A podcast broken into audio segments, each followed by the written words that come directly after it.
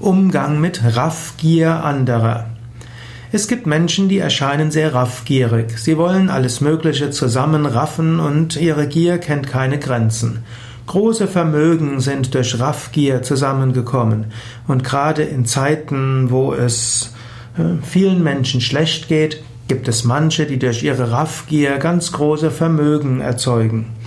Manche Vermögen in der Welt sind entstanden nach Revolutionen, nach Kriegen, in Kriegen, in großen Wirtschaftskrisen, wo alles zusammengebrochen ist. Gar nicht mal wenige der Milliardäre sind nicht Milliardäre geworden durch, äh, durch gute Ideen und gute Führungskraft und weil sie die Bedürfnisse der Menschen im großen Maße irgendwo befriedigt haben, vieles Gutes bewirkt haben. Viele Vermögen sind entstanden, indem Menschen in Zeiten, wo es vielen Menschen schl schlecht ging, raffgierig äh, alles zusammengerafft haben. Und das gibt es nicht nur im Großen, es gibt es auch im Kleinen. Wie geht man damit um? Das ist nicht so einfach. Grundsätzlich sollte man Raffgier nicht dulden. Man sollte aufpassen, dass Menschen nicht auf Kosten anderer sich etwas zusammenraffen. Man muss, man sollte sich dagegen zur Wehr setzen. Man sollte mit anderen sich darum kümmern. Und insbesondere sollte man aufpassen, dass man nicht nur sich äh, zusammenschließt, um gegen die zu kämpfen, die direkt in seiner Umgebung sind. Wenn jemand direkt in deiner Umgebung ein bisschen mehr verdient als du, ist das nichts weiter tragisch. Aber man sollte schauen, wo sind die Menschen, die vielleicht abgehoben von den normalen Menschen, dem gemeinen Volk, ein Vermögen zusammenraffen auf Kosten anderer. Natürlich, man sollte sich engagieren für eine gerechte Gesellschaft. Und man sollte auch schauen, wie man diese Multimilliardäre auch irgendwo an den gemeinsamen Aufgaben beteiligt. Keine einfache Sache, denn dummerweise die Raffgierigen sind oft die, die außerhalb der direkten Umgebung der meisten Menschen sich befinden.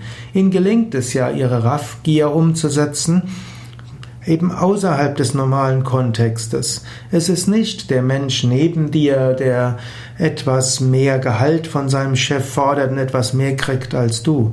Und es ist auch nicht derjenige, der vielleicht freiberuflich ein paar mehr Aufträge bekommt als du und dem es vielleicht gelingt, einen teureren Preis zu verlangen als du.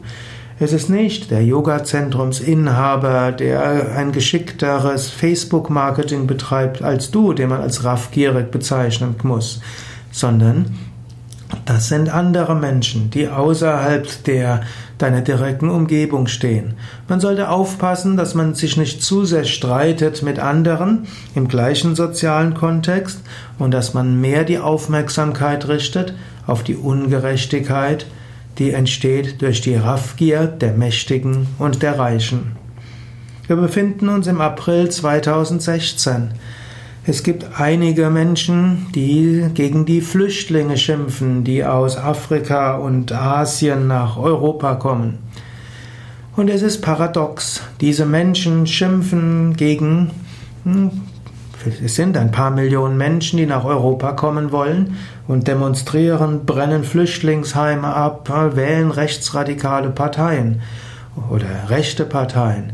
Und die Partei, die momentan besonders gewählt wird und die gegen die Flüchtlinge schimpft, ist die Partei, die in ihrem Programm hat, dass die Steuern für die ganz Reichen erheblich gesenkt werden sollen.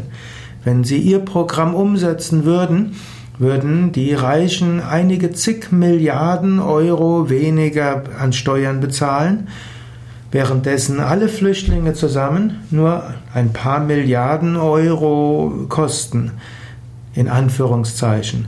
Das heißt, sie wollen die Raffgier der ganz Reichen unterstützen und, dafür, und wollen dafür sorgen, dass die, die nichts haben, die versklavt wurden, die um ihr Leben fürchten müssen, dass die gar nichts haben und dass die letztlich in letzter Konsequenz in Massen sterben.